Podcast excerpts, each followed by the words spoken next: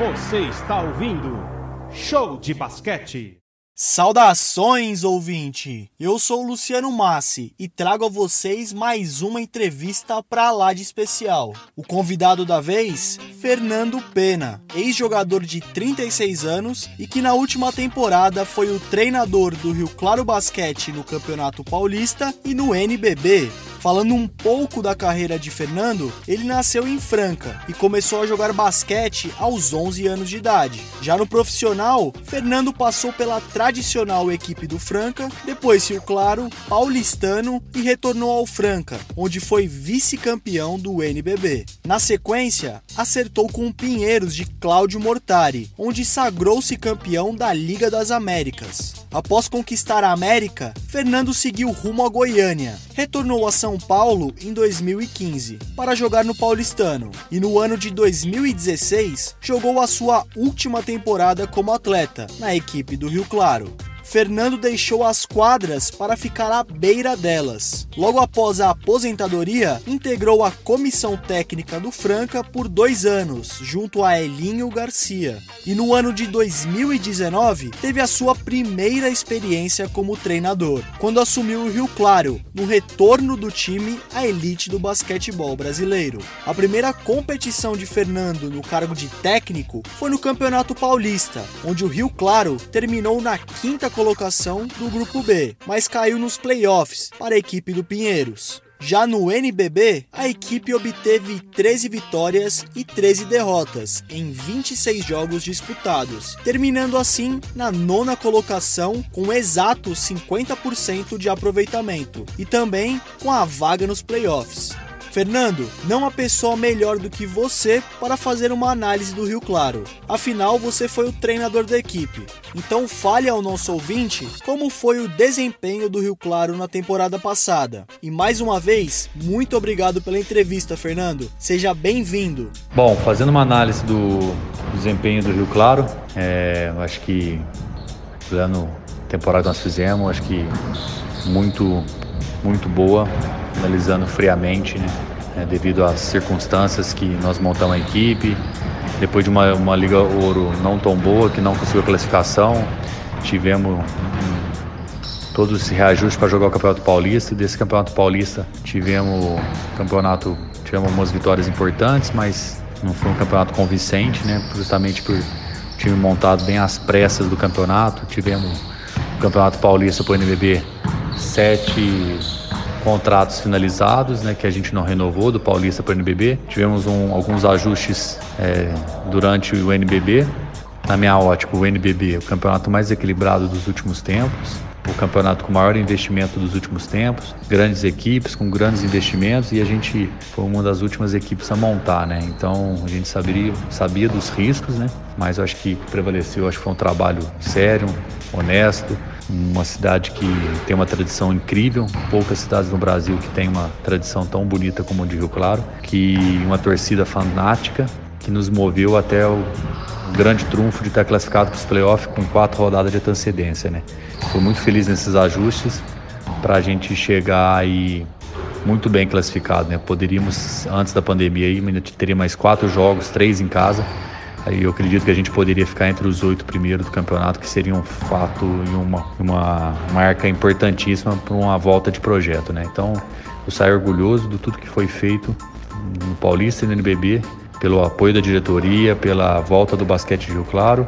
Eu saio muito orgulhoso de ter sido head coach nessa temporada. Sim, com certeza foi uma temporada muito positiva. E a cidade de Rio Claro merecia ter uma equipe na elite do basquete. Vale lembrar, ouvinte, que o Rio Claro é pentacampeão paulista e bicampeão brasileiro. Mas desde 2016 não disputava a primeira divisão, que atualmente é o NBB.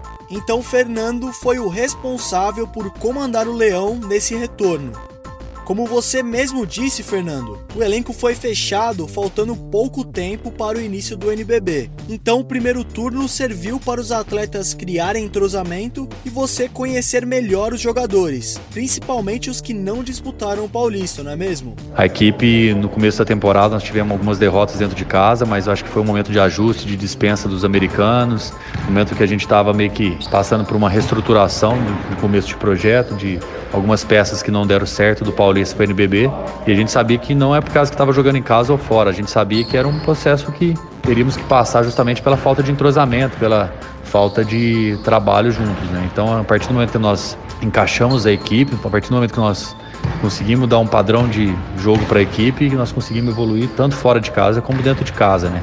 Então a gente teve as últimas quatro vitórias que nós tivemos seguidas, três foram dentro de casa, né? Mais a última contra o Mogi, mais a última contra o Pinheiros. Então nós tivemos vitórias contra o São Paulo dentro de casa, nós, temos, nós tivemos, tivemos vitória contra Franca dentro de casa. Então a equipe estava gostando de jogar dentro de casa com o apoio do nosso torcedor e eu achei que no começo a gente começou perdendo, acho que justamente pela essa falta de entrosamento, por esses ajustes que nós fizemos do Paulista para o NBB. Bom, segundo turno a equipe, até parar a pandemia, sete vitórias e, em 11 jogos, né? Teríamos mais quatro e dessas quatro, três dentro de casa, né? O ginásio lotado, eu tenho certeza que a gente poderia ir mais longe, né? Mas a evolução foi nítida, né, do segundo turno, que nós tivemos uma campanha brilhante e um engajamento de, de torcedores, diretoria, jogadores. Eu acho que esse mix aí nos deu uma, um segundo turno aí muito bom. É lógico que todos os jogadores do elenco tiveram parcela nessa remontada no segundo turno mas devemos destacar um nome em particular que jogou muita bola no NBB. Se trata do pivô Gerson. Só para ilustrar um pouquinho do desempenho do pivô, ele participou de todos os 26 jogos do Rio Claro e terminou como o terceiro maior reboteiro da equipe, com 6.3 de média. O segundo maior pontuador com média de 13.3 e foi o jogador com maior índice de eficiência, 16.2. Fernando, conta aí pro nosso ouvinte como foi a contratação de Gerson. Foi uma indicação sua? Conta aí pra gente, coach. Olha, todas as contratações da equipe passado por, foi passado por mim. Lógico que tem a parte de diretoria, a parte financeira, mas todas, todos os jogadores foi indicação minha. E o Gerson foi uma delas que a gente sai muito feliz do tudo que ele conquistou nessa temporada, né?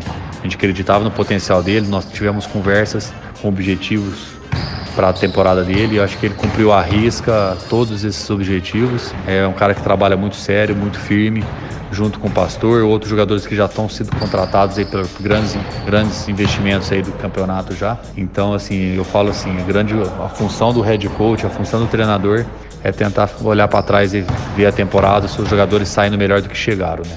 Então acredito muito que o Gerson chegou muito melhor do que chegou, o Pastor chegou muito melhor do que chegou, o Enzo chegou muito melhor do que chegou. Acho que todo mundo saiu um pouco mais é, qualificado dessa temporada. Então a gente fica muito feliz. É, infelizmente nós não vamos poder trabalhar junto essa temporada. Então a gente, mas ao mesmo tempo a gente fica muito orgulhoso de tudo que foi feito junto e esse crescimento dele Lógico que teve a importância do tal time, o sistema tático, mas acho que envolve muito a questão de mudança postural dele e de trabalho, que foi um cara que, na minha ótica, foi o cara que mais trabalhou durante toda a temporada. Bom, ficou notório que Gerson realmente fez a diferença. Porém, as atuações do Rio Claro também tiveram um sotaque castelhano. Os argentinos Enzo Ruiz e Fabian Sadi jogaram bolão. Ruiz foi o cestinha do Rio Claro com média de 13.4 pontos. E Fabian Sadi foi um verdadeiro garçom dentro de quadra. Oferecia em média 6.4 assistências. Além de gastar o espanhol, Fernando, você também gastou o inglês, já que os americanos Lucius e Walter Bexley também vestiram a regata do Leão, com destaque para Bexley, que obteve média de 13.2 pontos por jogo, Bom, o desempenho dos americanos, sem dúvida nenhuma, foi muito bom na minha ótica, né? O Sadi e o Enzo já conhecia a liga, né? Já tinha jogado em outras equipes, né? O Enzo em Bauru e o Sadi né, em São José, acho que ajudou isso bastante essa assimilação, então os caras acho que tiveram um papel importantíssimo, né? Na minha campanha, o Baxley foi a primeira temporada dele, né? Então um jogador que tem um nível altíssimo, né? mais, é, mais veterano, mas um, com um nível altíssimo de principalmente ofensivamente, né? Nos ajudou muito também.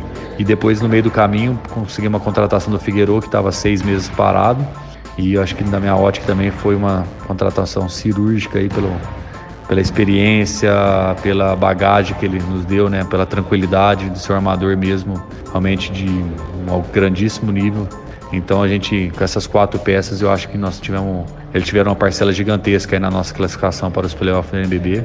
Então a gente acredita que eles foram muito importantes para nós nessa temporada. Todos eles jogaram muito bem, seja o Bexley e Lucius que fizeram a sua primeira temporada no NBB, seja Ruiz, Sadi e Figueroa que já conheciam o basquetebol brasileiro. Porém, a permanência de todos eles não é certa. Afinal, o Rio Claro perdeu o seu patrocinador master, a empresa de alimentos Renata. E infelizmente, alguns jogadores estão de saída ou até mesmo já deixaram o time. Como são os casos de Vinícius Pastor, que acertou com a Unifacisa, Gerson jogará no São Paulo e Enzo Ruiz jogará no basquetebol mexicano. Fernando, no seu ponto de vista, como o fim do casamento entre Renata e Rio Claro pode afetar o desempenho na temporada que está por vir? Bom, o fim da parceria com a Renata foi um motivo de muita tristeza, né? A gente que vinha realizando o trabalho, sabendo que o investimento que foi feito, a gente sabia das dificuldades que nós enfrentaríamos, né? Então, mas como eu falei no começo, né? Com a tradição, com é, a cidade toda envolvida nessa resgate da volta do basquetebol de Rio Claro, acho que nos deu a classificação, mesmo não tendo um investimento para estar tá em tal posição, né? Então, acredito que com a saída da Renata hoje a gente é muito complicado, né? A gente perdeu um patrocínio desse no meio de uma pandemia, né? Sabemos que sabemos para arrumar um outro patrocinador master como a Renata não é fácil. A diretoria já está engajada em outros projetos para tentar uma, um outro patrocinador para a gente dar continuidade. Eu tenho falado diretamente com a diretoria, tentando ver a manutenção minha e da equipe mas infelizmente nesse momento a gente não tem nenhuma garantia. Os contratos de todos os jogadores foram finalizados, alguns jogadores já até assinaram com outras equipes, mas a gente acredita muito que a gente pode dar continuidade no projeto. É, esperamos que é, logo a gente possa voltar porque independente, eu falo assim, independente se eu vou estar no comando ou não, Rio Claro merece estar uma equipe, ter uma equipe no cenário nacional, disputando o campeonato da elite do basquete brasileiro, porque a cidade realmente ela é muito apaixonada pela modalidade. Sem dúvida, Rio Claro tem uma paixão latente pelo esporte da bola laranja. E o seu desejo é ficar em Rio Claro? Falando do meu desejo, lógico, é da continuidade no que nós começamos, né? Infelizmente, uma pandemia, um momento totalmente inusitado, atípico que nós estamos passando, uma situação muito difícil, mas ficou aquele sentimento de, de, de, não finalizado né, o trabalho, né? Então a gente fica com esse sentimento que a gente espera poder disputar um playoff, a gente espera poder voltar um NBB novamente, que a gente possa ver aquele ginásio lotado em breve, é o que eu mais quero, mais desejo, que a gente possa voltar à nossa vida normal e eu espero de novo, se Deus quiser, comandar a equipe de Rio Claro. Com essa falta de caixa, o planejamento será mais uma vez realizado meio que às pressas. O Paulista já está chegando e a previsão é que o NBB comece em novembro. Mesmo sem contrato, você mesmo disse que está conversando com a diretoria sobre a próxima temporada. Qual é o teor dessas conversas? Você já possui algum plano em mente? Conta aí pra gente, Fernando. Bom, é, caso eu permaneça, é, realmente a gente precisa, como a gente fez a primeira temporada, junto com o Marcelo, que é o supervisor técnico, com a diretoria, com o André e outros diretores, ver o valor financeiro que cabe dentro do orçamento e aí a gente analisar com mais calma se nós vamos para um perfil mais jovem, se nós vamos para um perfil de jogadores mais experientes, dependendo do orçamento, enfim. É uma situação que a gente precisa realmente definir os patrocinadores, definir os valores que nós vamos ter para disputar o campeonato, aí a gente definir os perfil que a gente quer ter no nosso time, né? Então a gente depende muito desse aporte financeiro para a gente ver o perfil que nós vamos trabalhar. Bom, e nós já vamos ficando por aqui. Fernando, muito obrigado de verdade por ter concedido essa entrevista, por ter feito esse bate-papo comigo. Parabéns pelo trabalho e muito sucesso nessa próxima temporada, viu, Fernando? E agradeço também a você, ouvinte. Muito obrigado pela audiência e até a próxima. Luciano Massi para a Rádio Poliesportiva, a rádio do basquete, a rádio de todos os esportes.